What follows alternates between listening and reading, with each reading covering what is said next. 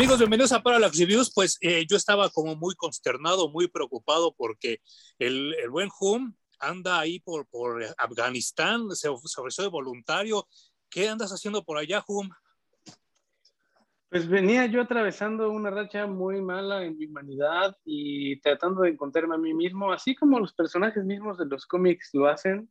Ujú. Y pues me topé con esta crisis en este país en el que ya no sabemos a quién creerle, si Estados Unidos o al mismísimo país en donde se gestan estas cosas, Y no pero, pero ya son independientes, se, han- Ya. se han deshecho de- del yugo de Estados Unidos que duró años y años y años, ha sido la guerra interminable de Estados Unidos, ¿no? Pero 20. ya, viva la libertad. Pero lo malo es que ahora ya se los están trayendo para acá, cabrón. Eso es lo malo que están llegando ya aquí a. México. Sí, están, están mandando a las mujeres y a los periodistas a ver cómo nos va. Pero muy Pues a bien. ver, dicen que es la siguiente, la siguiente religión que va a, a- pues, a inundar el mundo, ¿no? Sí, esperemos que no, porque son como medio retrógradas y medio anacrónicos, pero sí da, da mucho miedo. Y yo estaba, estaba consternado y en este Inter, pues estrenaron Suicide Squad y no habíamos podido hacer la reseña, el video de la reseña, eh, Hum y yo, eh, Po tampoco la ha podido ver, pero Hum y yo ya la vimos, eh, cada quien por su lado, eh, pues ahorita lo que van a ver, no hay, no hay guion, no hay así como nada, nada pre, este, prediseñado, prescrito, y pues lo que van a oír de nosotros es así como pues una plática muy natural, muy, este, muy, a ver qué nos pareció, porque no hemos comparado notas. Lo único que dijimos es que está chida, pero hasta ahí nos quedamos y no, no hemos hablado de nada.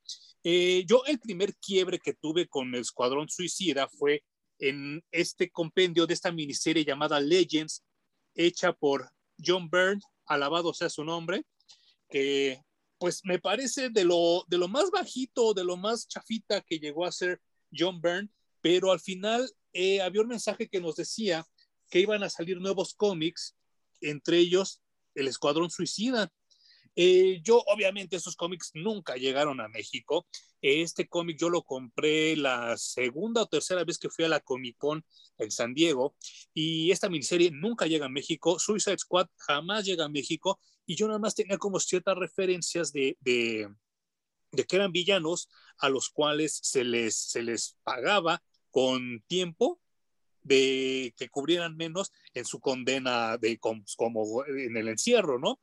Eh, yo los únicos que recuerdo que era el Capitán Boomerang y Deadshot, que eran los que yo recuerdo que salían en el cómic, los demás ahorita no me acuerdo de, la primera alineación y tiempo después, quería ver si la tengo a la mano, pero no, no está tan a la mano, eh, en la miniserie, digo, en la serie de televisión de la Liga de la Justicia Ilimitada, salen también en un capítulo y hasta ahí era lo que yo tenía la referencia.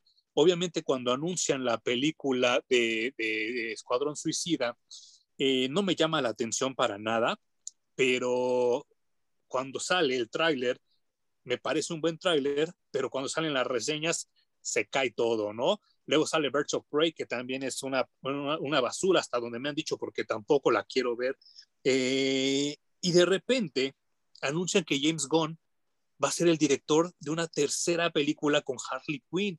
Eh, Harley Quinn nace en, esta serie animada de Batman de los noventas como el sidekick, como la compañerita de, de, de, Joker, del Guasón, pero yo jamás imaginé que un personaje tan menso iba a ser el icono de una nueva generación. Es más, de dos generaciones después de la mía. Y entonces yo me sorprendo con la popularidad de Harley Quinn, que ella de repente sale en todos los lugares, y a mí sí se me hace como muy increíble, diagonal, ridículo, que Harley Quinn tenga tres películas y la Mujer Maravilla solo dos, y Shazam solo tenga una. Y entonces está muy cabrón porque obviamente esto está respaldado por una gran actriz que se llama Margot, ay, se me fue el apellido de... Robbie. Margot Robbie, gracias, gracias. Y este, ella es muy buena actriz. Dicho sea de paso, como yo lo he comentado en otras veces, creo que gran parte del casting de Estados Unidos, que a ellos se dedican a hacer casting, no como en México que se meten los amigos de Derbez, los hijos de Derbez, etcétera, sino allá hacen castings. y entonces los personajes se parecen mucho a los actores y viceversa. Yo no sé si tú opinas lo mismo, pero creo que Margot Robbie también tiene un cable desconectado en la vida real. sí, es muy probable. El caso este de Harley Quinn del personaje en sí es muy, muy curioso. Como bien dices, nace en la serie animada de Batman. Y de ahí brincó al cómic. Sí. Y del cómic brincó a las caricaturas, no, y del cómic brincó al, al cine. Ha una evolución, una evolución rara porque es un personaje femenino que nació como un, pues, como dices, un sidekick que era pues, pendejeado, era dominado y ha ido evolucionando poco a poco. Se ha empoderado este personaje hasta hacerse independiente y conseguir una fuerza muchísimo mayor, incluso ahora que el Guasón, me parece, lo ha, lo ha eclipsado a pesar de ser el villano número uno de Batman y adorado por muchos. Eh, de Suicide Squad, yo no leía absolutamente nada. Yo tampoco. Se me hacía un cómic súper, súper de, tercera, así como, ah, sí, el, equipo que nadie pela y del que nadie quiere escribir y del que no quería yo enterarme para nada.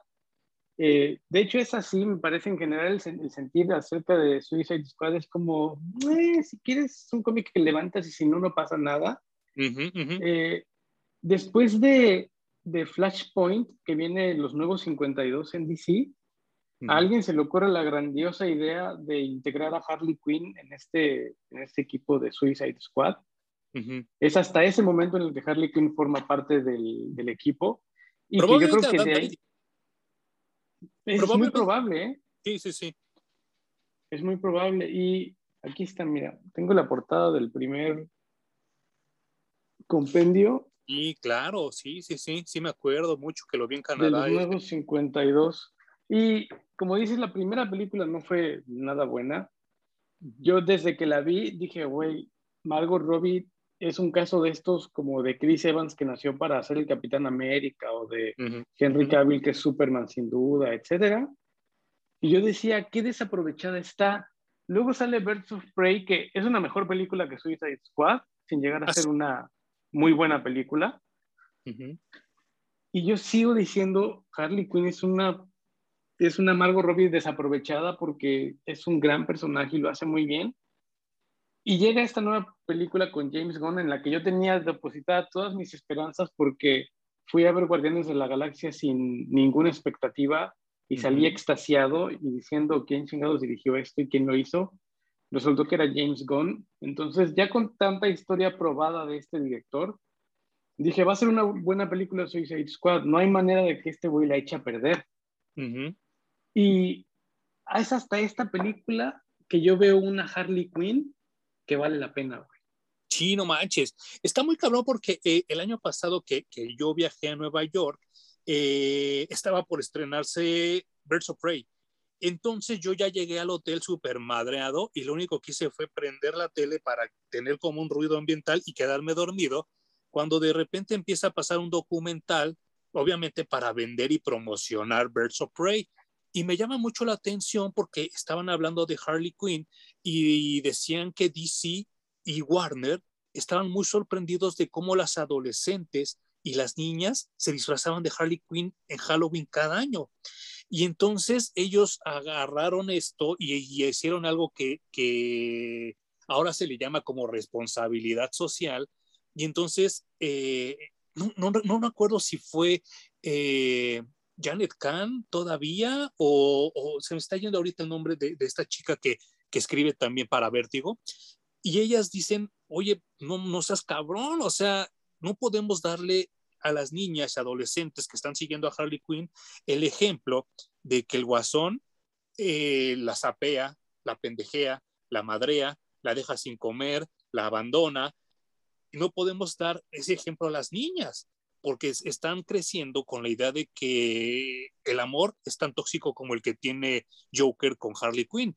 Y a mí me daba mucha risa porque en ese entonces había memes, había dibujos hechos por fans, había este, playeras que decían amor eterno y salía Harley abrazando al Joker, ¿no? Y entonces un día me pregunta me pregunta a mí mi hermana, oye, ¿y entonces ellos sí se quieren mucho? Y le digo, no, pues la verdad, en el cómic el guasón es bien culero con ella. Digo, es más, hasta en la serie animada la pendejea y siempre está como que burlándose de ella. Y digo, y es la que está mal porque lo sigue, ¿no? Bueno, y regreso entonces a este documental de of Prey y decían que ellos querían que sin que dejara de ser villana Harley Quinn, no fuera una mujer abusada, lo cual me parece genial. Creo que sí, son de las pocas cosas que esta generación eh, de quejosos hizo algo bien. No sé si tú piensas lo mismo. Pienso exactamente igual. Esa evolución me encanta de Harley Quinn y se puede apreciar muy bien en la serie. Yo la he visto en HBO Max, se llama ah, Harley Quinn, mm, obviamente. Y tiene esa misma evolución, güey. La primera temporada es Harley Quinn separándose de su relación tóxica del Joker, intentando hacerse un nombre por sí misma y después evolucionando a tener su equipo de villanos, empieza a vivir, a vivir con Poison Ivy y, y como a sanar esta, esta relación enfermiza que tenía con el guasón, ¿no? Y que le lleva mucho tiempo, es un proceso de muchísimo, muchísimo tiempo, cosa que se me hace muy correcta porque así es. Yo no sé si tú eh, a ti te pasó lo mismo, pero mis relaciones más tóxicas fueron de adolescente. Claro, sí. Y, y yo creo que desde allí también las niñas y las jóvenes se identificaban con Harley Quinn, güey. sí. Y no se me hace que sea algo completamente malo. Yo entiendo que no, es, no puede ser un modelo a seguir, pero, pero así somos, güey, así somos los seres humanos, nos enamoramos, cometemos unos errores garrafales, tenemos relaciones horrendas aprendemos de ellas y luego idealmente salimos mejores seres humanos después y buscamos mejores cosas, ¿no? Claro. Y sabes que eh, yo también, no voy a decir su nombre porque no, no la quiero quemar a nivel internet, pero una amiga mía muy cercana, muy, muy, este, pues muy allegada a mí, eh, ella me empezaba a, decir que Harley Quinn le gustaba y que bla, bla, bla, y que bla, bla, bla. Ella se compraba así su ropa con, con motivos de Harley y todo eso, ¿no? Y pues una vez llegamos a esta misma plática que estamos teniendo ahorita y le digo, pero es que yo no entiendo cómo, cómo te gusta Harley si todo el tiempo le están sapeando y le están pendejeando y bla, bla, bla, todo lo que ya acabo de decir porque esto fue antes de Verso Prey, o sea, esto ha de tener como 10 años, ¿no? Que ella me platicaba eso y me dijo, es que sabes que la idea de obsesionarte con alguien y de enamorarte de alguien al nivel de hacer locuras, me, me, me vuela la cabeza. Dices que yo soy así con mis relaciones. Y entonces se comprueba lo que estás diciendo ahorita, ¿no? Y por eso digo que no voy a decir su nombre porque no la quiero quemar, ¿no? Y entonces si es así de chale, no mames. Y si le cambias el discurso y entonces pones y, le sacas jugo a que Harley Quinn no solo es una criminal, sino es una psicoterapeuta y tiene un doctorado hasta donde yo sé también en psiquiatría y cosas así, pues entonces empiezas a aprovechar el lado inteligente de Harley Quinn y eso también lo pueden imitar las chavitas, ¿no? Claro, porque entonces sí se vuelve, no digamos algo a lo que aspires, pero ves que el personaje tiene una evolución y que mejora y que termina siendo esto que vemos en las películas de Suicide Squad y de Birds of Prey, un personaje independiente, claro, también en los cómics ya, ya lo vimos, y, y que yo creo que va a pasar algo, yo venía diciendo que los productores, directores, escritores, lo que sea, piensan que Harley Quinn por sí misma no sostiene una película. Mm. Entonces, bajo esa desconfianza, le vienen creando así como, tiene que haber otros cinco o seis personajes en la película porque si no, no va a funcionar. Pero, güey, se ha vuelto un personaje tan grande que yo creo que pueden, pueden tener una sola película de Harley Quinn en la que haya, por supuesto, personajes eh, de segunda y de tercera, pero solita Harley Quinn, sin problemas, puede llevar una película y yo iría gustoso a verla. Claro, y sabes qué, eh, digo, obviamente tendríamos que hacer como un deep dive, como un otro, como, como una investigación más a fondo de lo que quiero comentar, pero eh, yo son muy pocos los personajes que yo recuerdo que le roben la atención al estelar como lo está robando ahorita Harley Quinn, porque los que están leyendo ahorita Batman saben que no está muy chida la historia de Batman escrita por Tom King. Como bien dijiste ahorita, Joker es un personaje que ya se gastó Y entonces creo que Harley Quinn está aprovechando esta, esta nueva ola, esta ondanada de popularidad, al nivel de que creo que acaban de sacar hace como dos meses a la hija de Bane y a la hija de Joker que se llama Punchline, y entonces están tratando de, de sacarle jugo a donde ya no hay jugo en vez de enfocarse en lo chido. Y como dices tú, yo perfectamente podría ver una película de Harley Quinn sola, donde ella explorara todo esto de lo que estamos comentando, los abusos, no solo físicos, sino emocionales y probablemente hasta sexuales, ¿no? Si nos vamos ya en una en una eh, categoría R que el Guasón le, le, confirió a, Harley Quinn. Eh, que, que, insisto, esto del abuso sexual a mí no me, no me gusta, o sea, no me gusta verlo en los cómics ni en las películas de cómics porque siento que no le aportan nada. Y, pero bueno, el abuso físico y emocional que tiene Harley, creo que sí es importante y creo que sí estaría chido que lo abordaran en este tipo de, de, de películas, ¿no? Y, y, y vuelvo a lo mismo, sería como buen ejemplo para las morritas. Claro, es totalmente un, un gran, gran ejemplo.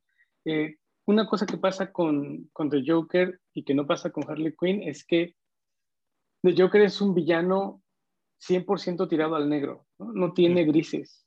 Es uh -huh. caos, es maldad, es locura y no hay para dónde más hacerse.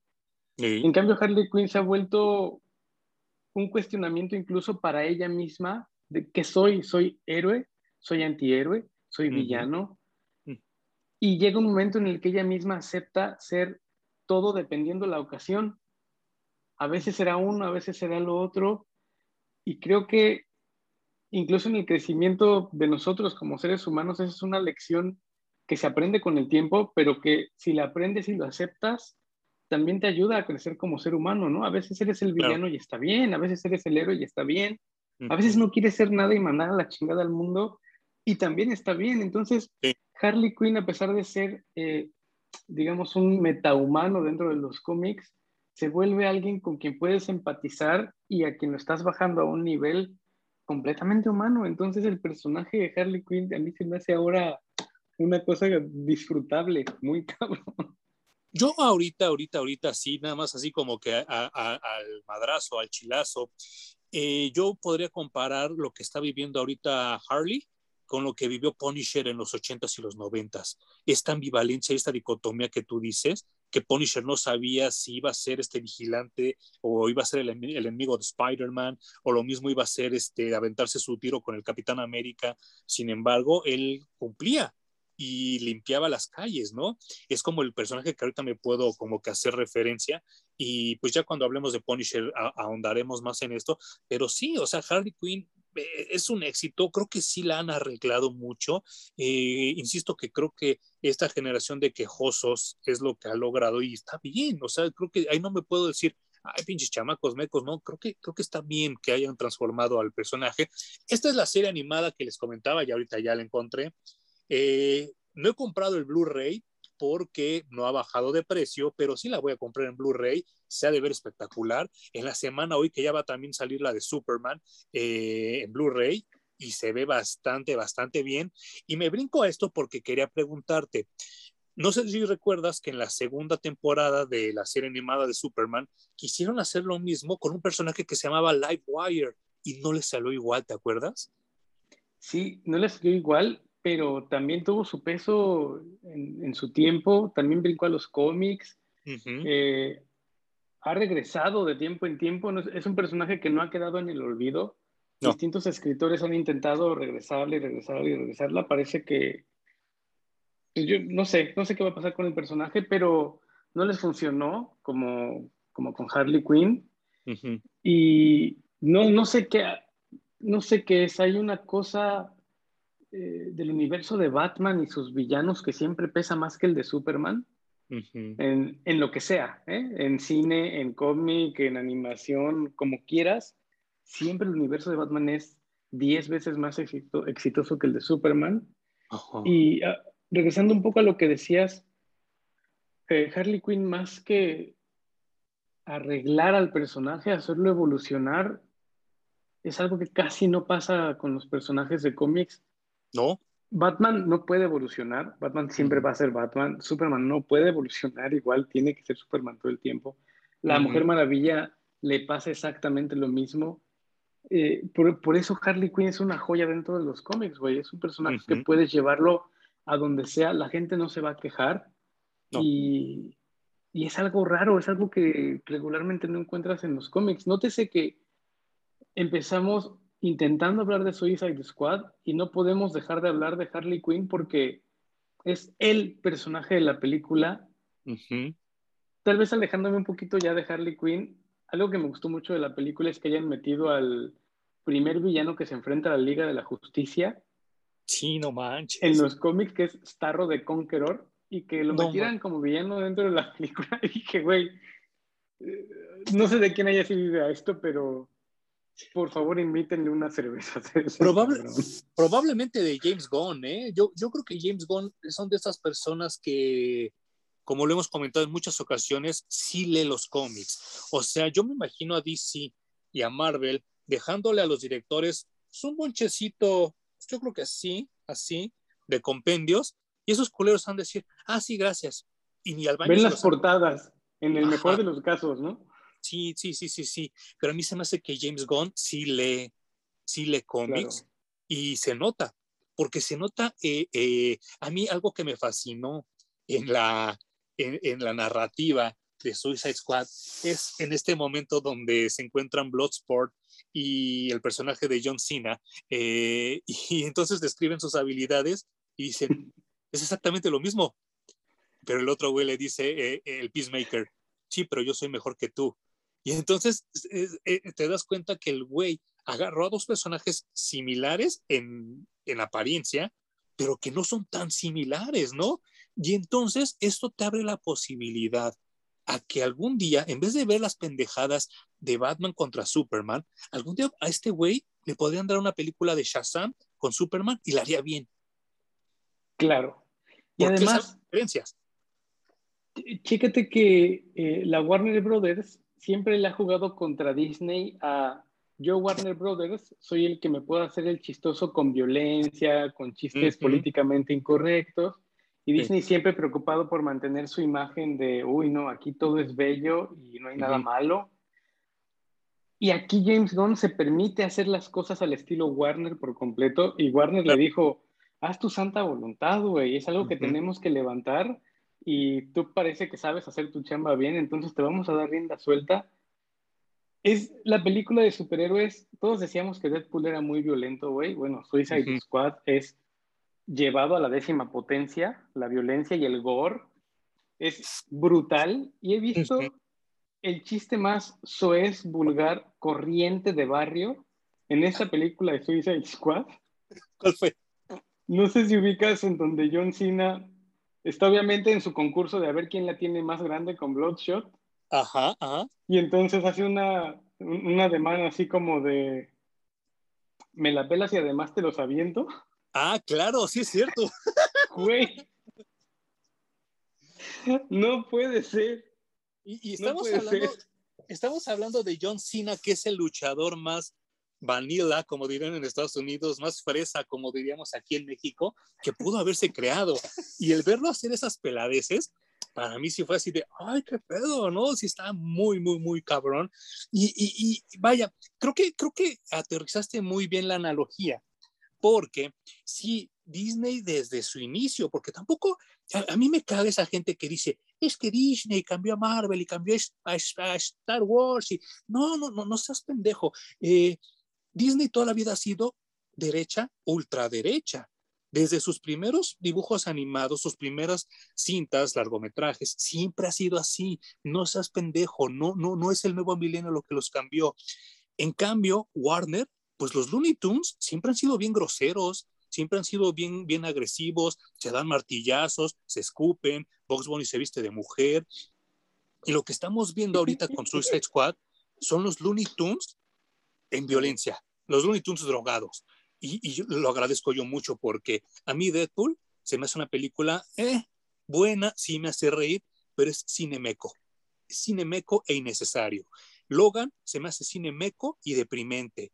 Joker se me hace cine meco y deprimente. Entonces, cuando me voy a ver Suicide Squad, estoy viendo por fin una buena película de adultos que no te trata como pendejo y no, se, no, no, no es así como la eterna adolescencia, sino estamos viendo lo que James Gunn prometió, que es una película de guerra con superhéroes y lo cumplió. Sí, y no, ningún chiste se siente forzado. Hasta este que está mega subido de tono corriente, así tepiteño, no sé cómo llamarlo. El ¿no? sí, sí, sí. A mí me hizo reír mucho. Hay gente, hay gente a la que le incomodó, pero dije, pues a huevo, Warner Brothers. Así es la vida, ¿no? Y a pesar de este tono subido y este gore exagerado, tiene sus historias que, que sí te llegan y que son serias, ¿no? Eh, la traición del personaje de, de, John Cena, eh, pues me pareció un tema súper, súper complicado. Y en el que el, ¿sí? en que el equipo se cuestiona todo, ¿no? O esto de ya cumplimos nuestra misión, ya nos vamos, pero ven las cosas tan mal que no se pueden ir, tienen que regresar y decir, hay que ayudar en lo que podamos ayudar, güey, ¿no? Incluso ya no, mejor, mejor no cuento, no cuento, pero sí tiene sus temas, sus temas serios más allá de la comedia. Sí, sí, si no lo has visto, no vamos a hacer spoilers tan fuertes, pero eh, yo te iba a preguntar, ahorita que mencionaste esto, ¿sí se te hace una traición en la de Peacemaker? Porque yo estaba viendo a John Walker compitiendo contra Steve Rogers, ¿eh? O sea, cada quien tenía su ideología y las dos estaban correctas, bajo mi punto de vista. Sí se te hace que razón. Sí, no, no, no. Tienes razón, o sea, es que hay soldados que saben cumplir órdenes y se acabó, y no es que esté mal, esas son sus órdenes, ese es su trabajo y lo tienen que cumplir y se acabó, no hay más, no hay bien, no, es que esté, no es que sea bueno o que sea malo, su trabajo. Y los otros pues tienen un cuestionamiento moral que va más allá de su cumplimiento del deber, pero como dices, los dos están bien. Sí, yo, yo creo que los dos tenían la razón solo que cada uno tiene una visión diferente de la vida. Yo, por ejemplo, yo miraría más del lado de Peacemaker, porque en este 2021, no sé cómo sea en otros países, si me quieren comentar aquí abajo, se los agradecería muchísimo, pero en México la prensa es súper vendida, es, es pervertida, es corrupta, eh, siempre responde a lo que aquí en México le llamamos a la payola. Y lo que quería hacer Bloodsport de darle ese disco duro a la prensa, yo en lo personal no lo hubiera hecho, por lo menos aquí en México.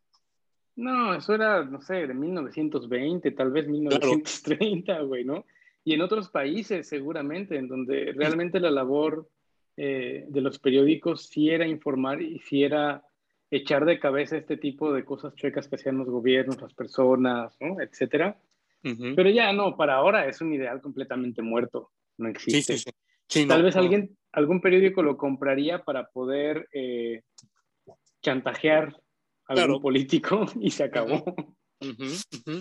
Y vaya, eh, me sorprende mucho la película desde el principio. Yo, yo lo he comentado en repetidas ocasiones que yo soy muy fan del cine de guerra, desde este cine pues de, de la Segunda Guerra Mundial, de los 40, 50, que se, empezaban a hacer este tipo de, de películas. Eh, Kubrick tiene películas de guerra de la Primera Guerra Mundial y, yo las consumía viendo Canal 11 con mi papá en las madrugadas. Entonces para mí fue muy familiar el ritmo que estaba llevando James Gunn, porque sí, de verdad es una película de guerra. Tan es así que en los primeros 15 minutos se mueren tres, ¿no? Sí, o sea, es un pequeño desembarco de Normandía. Sí, sí. Y, es un movimiento estratégico, eh, así de, vamos a mandar a unos cuantos pelados como carne de cañón mientras otros realizan la verdadera operación, ¿no? Y pues los pobres vatos no saben que son carne de cañón y entonces se vuelven unas muertes ultra violentas que no sé si está bien, pero yo las disfruté mucho. Y sabes qué, a mí me sorprendió mucho, por ejemplo, eh, que mataron al capitán Boomerang. Yo fue así de, ah, sí. No se tentaron el corazón con nadie. No, no, porque además el Capitán Boomerang ha sido un personaje casi intocable porque ha seguido saliendo en Flash una y otra y otra y otra y otra vez. Es de estos personajes que se muere y regresa, se reivindica y se vuelve villano y luego otra vez héroe y luego se muere y luego tiene alguien que lo suplanta, pero luego siempre regresa el original. Total que siempre ha estado, siempre ha estado, siempre ha estado y aquí es de, Ajá, sí, miren, no hay intocables, podemos matar a quien sea. Sí, no, no, no, yo desde ahí dije, yo no sé hacia dónde se va a ir esto. Eh, creo que, insisto, en Estados Unidos sí hacen casting y entonces el desarrollo de todos los personajes me parece, me parece bastante correcto, bastante indicado. Yo a Peter Capaldi, que nada más lo ubicaba como Doctor Who, verlo aquí como The Thinker, es muy bueno, o sea, actúa muy bien ese güey, ¿eh? Todavía. Y personajazo, güey. O sea, también yo aquí también conocí muchos personajes que yo no, no, he leído absolutamente nada de ellos. Y que digo, güey, ¿por qué, ¿por qué no son personajes más famosos? Si tienen este, por ejemplo, este, el Polka Dotman. Ajá. Güey, qué, qué gran poder y además qué gran origen sus poderes son un virus interdimensional. Sí, no que fue, lo infectó su propia madre porque hacía experimentos, ¿no? Y además infectó no solo a él, sino a sus hermanos. Y pues algunos hermanos murieron desafortunadamente con los experimentos de esta madre loca. Este es uno de los pocos que sobrevivieron. Y el poder que tiene es así como, wow, sí. poder loco y además súper poderoso, ¿no? Y que en cine se ve muy bien. Puta, sí, además te, teatralmente, obviamente encaja cabrón con, una película. Y, y este, este aspecto psicológico de que el güey ve en todos lados a su madre por el daño que le hizo. Sí, sí, sí, sí. No, no, no, sé, como tú dices, se da tiempo de presentar y darnos personajes en 3D, no nada más son personajes de apoyo ahí que podemos matar o que hacen dos, tres cositas en la película, sino que conoces qué hace cada uno, de dónde vienen, a pesar de ser tantos, y cuando se muere, dices, chale, ¿cómo que lo mataron? O mientras lo desarrollan, puedes empatizar con el personaje. Entonces, no sé cómo lo logra, güey, que tantos personajes trabajando en equipo y que nosotros em, empaticemos y que sean personajes ricos en la película. Que un director haga eso me parece fenomenal. Y, y, está muy cabrón porque, como bien dijiste, perdón, si, si no lo has visto, ahí, ahí, va un spoiler medio fuerte, son. Eh, yo tampoco me imaginé que iban a matar al, Capitán Flag. Porque también siempre está en las crisis de DC, siempre está metido, ¿no? Y además, así como el Martian Manhunter está en todas las encarnaciones de la Liga de la Justicia, en todas las encarnaciones de Suicide Squad, estaba, estaba Flag.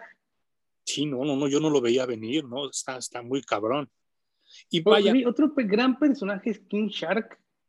Ah, claro, que, que eh, muchos me preguntan que si es enemigo de, Aquaman, pero no, él nace con Superboy, ¿te acuerdas? Exacto. Cuando Humberto Ramos, que pronto también platicaremos un poco acerca de esa época en los cómics, eh, Humberto Ramos empezó su carrera dentro de DC y, y, uno de los primeros títulos que dibuja obviamente es Superboy, que como bien dices tiene de enemigo a King Shark y es otro de los villanos que agarran como de contentillo, ¿no? A veces King Shark parece un tiburón blanco, a veces parece un tiburón martillo, o sea, lo pueden agarrar casi que se me antoja dibujarlo de este tipo de tiburón y así lo dibujan. Y a James Gunn se le pega la rechingada gana hacerle un personaje violento pero adorable. Sí, sí, sí, sí, sí. Que también le sale muy bien. sí, sí, porque eh, ahí tenemos del lado de Guardianes de la Galaxia a, Drax, que es casi casi el mismo personaje, ¿no? Claro, incluso, bueno, Drax tiene más líneas de diálogo que, King Shark aquí en Suicide Squad. y, y, bueno, obviamente con el potencial de ser mucho más violento porque estás en la Warner Brothers, King, Shark.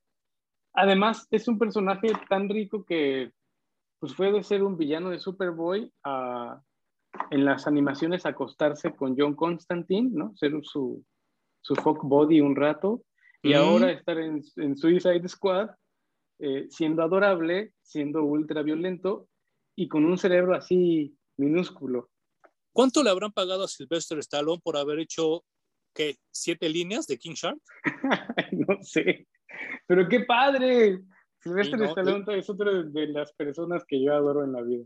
Lala nota, yo digo que Lala nota, ¿eh? sí les ha de haber cobrado chirito y pues había presupuesto, eh, qué, bueno que, se aprovechó así. Eh, eh, otra cosa que también me, gusta mucho y, Y entonces, e, e, e, esta persona en mí, este Emanuel de 12, 13 años, que es cuando yo descubro eh, la vastedad de los cómics en inglés, agradecí mucho, ya la comentó Juma hace rato, es cuando veo a este personaje salir en la pantalla, el primer enemigo que tuvo la Liga de la Justicia, en su primer cómic, no fue Darkseid como te lo quiere tratar de, de dar a entender este retrasado mental y su Snyder Cut, no fue Darkseid, a Darkseid se lo enfrentaron muchos años después, fue Starro el primer enemigo de la Liga de la Justicia y pues yo lo disfruté tanto. Yo recuerdo que tú y yo hace 10, 15 años hablábamos precisamente del origen de la Liga de la Justicia y hace 10, 15 años era muy difícil que un personaje como Starro volviera a los cómics de esta manera tan importante. Y decíamos, es que está muy cabrón porque pues ya los kaijus se ven ridículos ahora en, esta época. Estamos hablando de los 2000 y entonces decíamos, está muy cabrón que regrese. Y me acuerdo que Grant Morrison lo regresó como estos, los, los aliens que se pegan en la cara. Y entonces como que controlaba un tiempo, pero el Starro grandote no lo volvimos a ver. Es más, creo que no ha tenido otra saga importante desde ese entonces, ¿no? No, también es un personaje que va y viene, a veces lo usan para pequeñas sagas y se acabó. Mm. Pero yo recuerdo que el mejor uso se lo dio Grant Morrison justamente en el título de la Liga de la Justicia y es justo la misma encarnación que utilizan ahora, ¿no? Eh, esto de la conciencia unida por completo en un solo ser, pero que además son varios seres al mismo tiempo, eso está muy chido.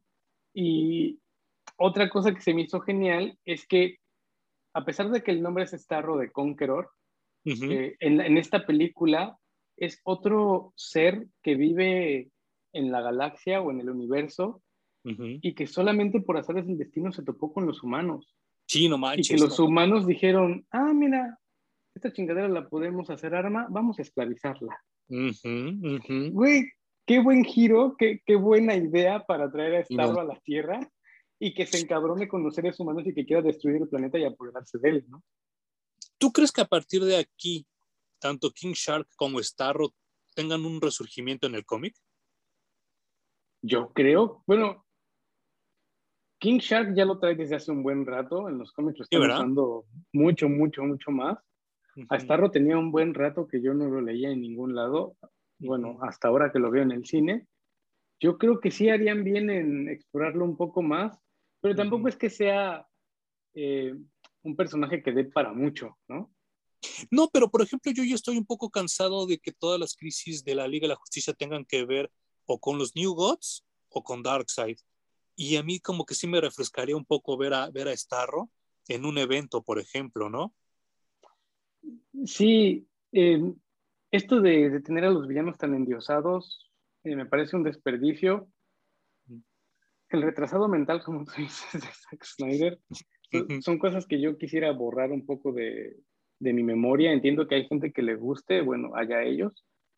Eh, pero en, en, la temporada de la Liga de la Justicia, en el cómic cuando lo escribía Grant Morrison, estos villanos con los que empezó, que eran los White Martians, que eran los marcianos blancos, también me parecían unos villanos geniales. Sí, claro. Y, de hecho, todo ese ron valdría la pena checarlo solo para ver la cantidad de villanos que este güey se sacó, no de la manga, sino del mismo lore que ya tiene el universo DC y que los enfrentó con historias dignas de la Liga de la Justicia, no hechas al vapor ni, ni tan pederas como lo, hizo Zack Snyder, y que podrían traer una muy buena historia a, la pantalla, ¿no? A, a, la pantalla del cine.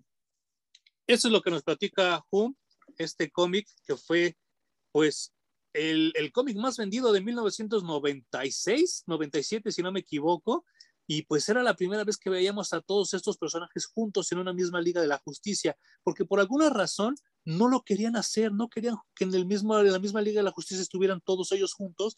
Grant Morrison es el primero que dice, me vale madre, yo lo voy a hacer, igual que eh, Mark Wade, son los dos primeros que dicen a mí, me vale madre, yo lo voy a hacer, y le sale, y le sale muy bien. Tan es así que ahora a mí me pesa mucho ver que en vez del Martian Manhunter, este Cyborg y otros personajes que no tienen nada que ver con la liga y pues sí digo, chingale, sí, como que deberían de aprovechar este tipo de, argumentos, como bien dices, ¿no? Y no sé, eh, el personaje también de, de, de Ratcatcher, que regresando a, la, a la película, me parece un personaje también bueno y como tú dices, le rasca a lo que no le tiene que rascar. Porque esta onda de lo de su papá, que es drogo y todo ese desmadre, yo decía, no mames, no, ¿qué pedo? ¿A dónde iba a ir esto? Y entonces cuando crees que se va a caer ese desmadre, no, o sea, se sigue levantando y la trama sigue, sigue, sigue, sigue subiendo hasta un momento donde, como buena película de guerra, se, se desperdigan, se dispersan los intereses, porque empezó como un solo interés y entonces todo se desperdiga y cambia toda la película. Y entonces se, se, dividen los, los personajes, el equipo se divide en equipos y todo, todo cambia muy cabrón, ¿no? Y no, no, no sé, no sé, ahorita te lo quiero preguntar. Son varias secuencias, porque no son escenas, son secuencias completas las que a mí me, me, enloquecieron y que sí dije, no mames, estoy viendo algo muy cabrón. Pero esta particular, cuando Harley Quinn empieza a matar gente y empieza a ver pajaritos y mariposas y colores, dije, no mames, esto, esto es el cómic llevado al cine. Sí, es una chulada, güey. Porque además es un poco de mostrarte cómo la mente de Harley Quinn trabaja. Exacto, exacto. Y te, te, da una ventanita a cómo ve las cosas, cómo ve la vida. Y como bien dices, esa es una de las tantas secuencias en, en, la película, lo de Ratcatcher, que en realidad no es el Ratcatcher original, es la Ratcatcher hija del original, pero que además uno se imagina que cuando tienen malos padres, terminas mal en la vida y odiándolos, pero en realidad no siempre pasa. No, no, no, no. tener padres muy malos, padres muy pobres, padres eh, tontos o que no entienden la vida o lo que sea, y puede haber mucho amor dentro de esas relaciones, no pasa nada. Sí, no manches, no, no, yo, yo es, es, parte de eso, de que nos dieron personajes tan ricos en la pinche película hasta la rata. Te deja tu rat catcher. Trae una rata que se llama, ¿cómo se llama? ¿Remy? ¿Steven? Steven no me acuerdo, güey, pero no, hasta sientes empatía por la rata. sí, El personaje más inconsecuente de la vida, pero ahí está. Bueno, hay, hay unos pelados ahí que los ayudan. Es un pelado medio cholo, así medio gordito, bonachón, con barba de candado y todo, que también tiene su peso en la película, que cuando se muere, los mismos personajes dentro de la película dicen, ¿quién era ese güey? Milton, ¿no? el Milton heladas. ¿A poco estaba con nosotros? y otros que dicen, sí, ¿cómo crees? Me estoy ayudando todo el tiempo y sufren por él. Y, güey, no sé, hay tantas cosas que, que decir de esta película. Yo la tengo que ver otras dos o tres veces. Porque... Sí, yo también porque la primera es un show que además es tanta información y lo estás disfrutando tanto que estoy seguro que me faltaron muchos detalles por apreciar dentro de la película, pero también está padre que vean cuánta emoción genera en nosotros platicar de esa película. Sí. Está muy tan buena que está. A partir de aquí, Warner tiene dos, dos opciones. O seguir haciendo pendejadas como Joker, y sentirse los muy poetas y los muy analistas y los muy eh, contestatarios, o hacer esto y darnos una película divertida. Porque yo estoy seguro que Suicide Squad no va a tener ni una nominación fuerte al Oscar, o probablemente en maquillaje y en vestuario puede haber una nominación, pero si es así, se la va a ganar Cruella. Eh, no creo que tenga una buena nominación o un buen premio, pero nos divirtió mucho. Yo de verdad de Joker salí deprimido, salí enojado, me sentí estafado, porque eh, si, si, si tú quitas a Joker de la película y pones a Riddler, es la misma película. No tiene personalidad. El personaje de Arthur no tiene personalidad. Es solo un puto loco más. En cambio aquí, como ya lo dijimos ahorita, todos los personajes están muy bien definidos, muy bien desarrollados eh, y creo que las actuaciones lo ameritan. Y, y, no con eso, es una película pretenciosa y mamona como Joker. Al contrario, te diviertes porque es una película larga, creo que son dos horas y cuarto, dos horas y media, ¿no? Y sin embargo, te, y te diviertes mucho y sales emocionado. Y sí, así como, como comenté que James Gunn lee los cómics, yo estoy seguro que James Gunn vio Pelotón, vio Apocalypse Now, vio 12 del Patíbulo, vio todo ese cine de guerra que es básico para dirigir una película así y se nota en su lenguaje cinematográfico. Sí, como tú dices, es una película de guerra, pero con superhéroes. Regresando un poquito a lo que comentas de, de Joker, yo no, no, estoy en desacuerdo con películas serias, voy a ponerlo entre comillas, eh, de cómics, serias refiriéndome a con temas más maduros, con temas más difíciles, ¿no? Pero hagamos una analogía muy fácil. Yo creo que todos vieron eh, Taxi Driver. Claro. Si tú al final, en los últimos 10 minutos de Taxi Driver, lo pintas de blanco, le pones el cabello de verde y le pones una sonrisa roja y la vendes como de Joker, ya es de Joker, ¿no? Pero, sí, no. pero perdón, no es el Joker de los cómics, es Taxi Driver, güey. Y pasa exactamente lo mismo con esta película que nos quisieron vender. Puede ser una buena película de drama psicológico. O de manufactura, ¿no?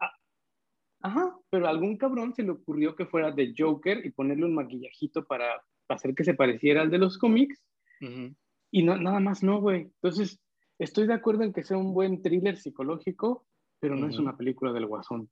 No, y es que sabes qué, hablando hace rato de lo que, cómo ve Harley Quinn el mundo y cómo ella cada que le rompe la madre a alguien ve pajaritos, ve colores, todo eso, a mí se me hace una muy buena analogía porque lo que la gente no ha entendido desde 2008 que salió esta película que también a mi gusto está muy sobrevalorada llamada Dark Knight, donde sale una actuación de Heath Ledger que todos creen que es legendaria y a lo mejor sí lo es, pero no es Joker. ¿Qué, es lo que le falta a estos dos Jokers que todo el mundo alaba? Eh, Joker, la esencia de ese güey es que es un, es un patanazo, es un pendejo que cree que todo lo que hace es chistoso. Y entonces para él es muy gracioso meterle un cuchillo a alguien en la nariz y enterrárselo hasta el cerebro porque eso le da risa al Joker en ningún momento es luchador social como lo, nos lo quisieron dar en la película más reciente de Joaquín Phoenix, pero tampoco es un mastermind del terrorismo como Ledger. Está mal. Y si nos vamos a encarnaciones del Joker, técnicamente, técnicamente el Joker más fiel que ha salido en el cine y en la televisión es el de César Romero, porque es un güey que le encanta contar chistes malos donde ese güey solo se ríe él es el único que entiende sus propios chistes y ese realmente es Joker. Cuando la gente me pregunta, es que cómo es, cómo, cuál sería la personalidad de Joker, les digo, güey, ¿a ti te gustan las películas de Derbez y de Adam Sandler? No, la neta no. ¿Por qué? Pues porque no me hacen reír. Digo, ¿pero qué crees? Que Adam Sandler y a Derbez sí les hacen reír sus pendejadas. Así es Joker. Y además, las pendejadas que hacen reír al Joker lastiman a los demás y hay, hay, hay una cosa que a mí me encanta del personaje del Guasón que, se puede ver en los cómics, que es que nadie le encuentra una cuadratura, güey. Porque todo el mundo, incluso Harley Quinn, nace así, buscando encasillarlo en estereotipos, en decir, voy a ver lo que motiva al guasón, lo voy a entender y lo voy a curar. Pero no hay manera de entenderlo, güey. No, y al contrario. de curarlo. Y al contrario, y al contrario enloqueciendo. Exacto, el guasón se vuelve un vórtice que jala a Harley Quinn y que la termina volviendo loca. Sí, sí, sí, sí, sí. Entonces, eso, eso que tú dices que, comentas, el guasón vive en un universo propio y, nadie más. Y como tú dices, no ha sido bien retratado, mucho menos en, su película más reciente. los, dos, los dos Jokers interpretados por, por actorazos así gigantescos, me parece que sí son muy buenos actores, sí son muy buenas actuaciones, pero volvemos a lo mismo. No es el personaje. No, no, no, no, no, no. Eh, Jack Nicholson creo que medio se acerca en la de Tim Burton, pero tampoco le da como este, este feeling de, insisto, de burlarse, eh, porque lo ponen más como terrorista. Y, y, y, el, y, el, que es el terrorista, nunca lo ponen de terrorista, que es Bane. Y entonces dices, güey, pues no mames, entonces quiere decir que nunca leíste el pinche cómic, ¿no? Pero bueno, eh, regresando a Suicide Squad, Si tú trabajaras en Hollywood, particularmente para Marvel y para DC, ¿qué película le darías así a, a James Gunn para hacer? Dios mío. Eh, tal vez Teen Titans. Teen Titans, ah, cabrón. Fíjate, es que yo me quedé mucho con esta onda de la guerra y yo quisiera ver una película del Capitán América de guerra y que se viera todo esto así con los invaders, ¿no? O sea, imagínate una película de, así de los invaders hecha por James Gunn, no mames, o sea, sería enloquecedora o JSA, no mames, o sea, sería muy, muy, muy cabrón, ¿no? Esos son los dos proyectos que a mí se me ocurrirían si yo trabajara en Hollywood y le diría a ese güey, no, a ver, ya aprovechando que te fue muy bien, cabrón, hazme esta. Y esas son las dos que se me ocurren ahorita, ¿eh? Es que yo creo que James Gunn lo que tiene es que su mezcla de temas serio con comedia eh, tiene un equilibrio perfecto. Y no sé si la comedia de James Gunn sea tan buena como para tener a la JSA en película. ¿eh? A lo mejor con personajes como Damash o como Johnny Thunder, ¿no? Que son así como medio mensos. Claro, pero no, no, siento que a la JSA no le queda esa comedia que mete James Gunn en sus películas. en cambio, eh, los Teen Titans últimamente han venido a, sobre todo con las caricaturas que han sacado, ¿no? De los Teen Titans, que son más, más comedia que otra cosa, pero también echan desmadre, güey. Y que digan lo que digan esa caricatura es mucho mejor que la porquería de serie que están sacando, ¿no? Uh, sí, sí, sí, por mucho. Yo disfruto mucho ver a los Teen Titans animados. Y no, pues te digo, no sé si James Gunn pudiera hacer temas mucho más, más serios, o sin comedia, o con menos comedia. Ojo, no, no queremos decir que ya todas las películas de DC tengan que ser como Suicide Squad. No, no, no. Eh, a, este tipo de equipo y de, de, personajes les queda muy bien el estilo de James Gunn.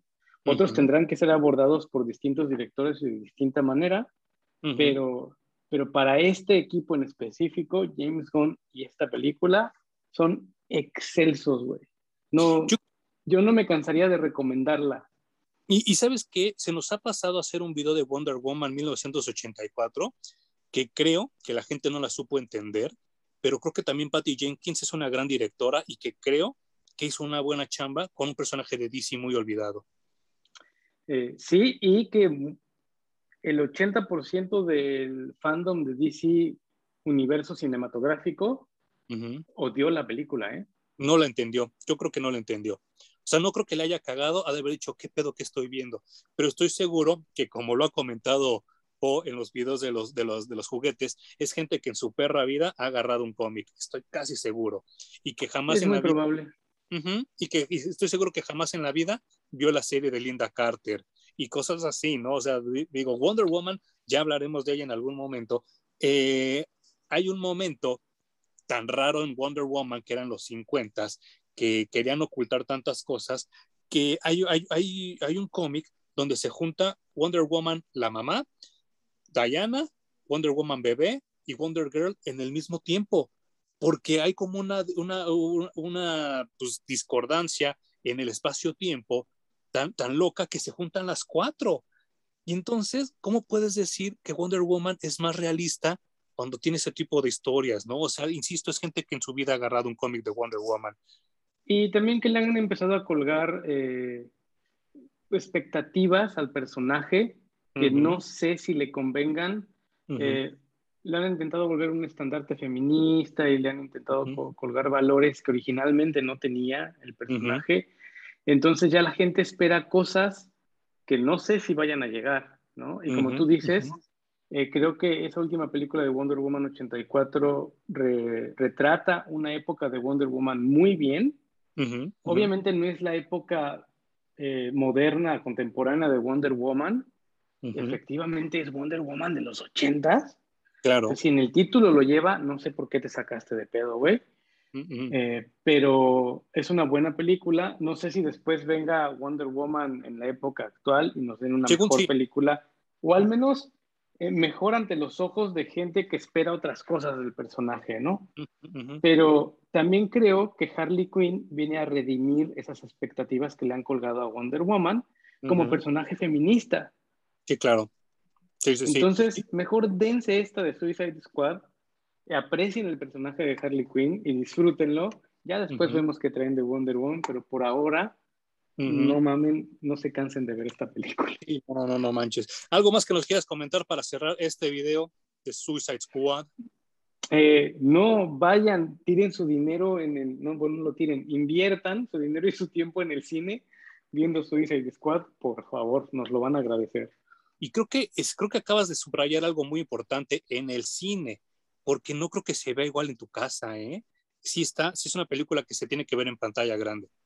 Exacto, últimamente eh, los streamings nos han dado imágenes muy nítidas y muy bonitas, pero buscando también este sonido Dolby o 5.0, 12.0, lo que sea, de pronto eh, el sonido se vuelve plano, escuchamos muchos efectos, pocas voces, menos incluso el soundtrack en nuestras casas, cuando en el cine tenemos la experiencia completa y, el volumen está integrado con la película, entonces aprecias absolutamente todo. Es una experiencia completamente distinta, sobre todo sonora.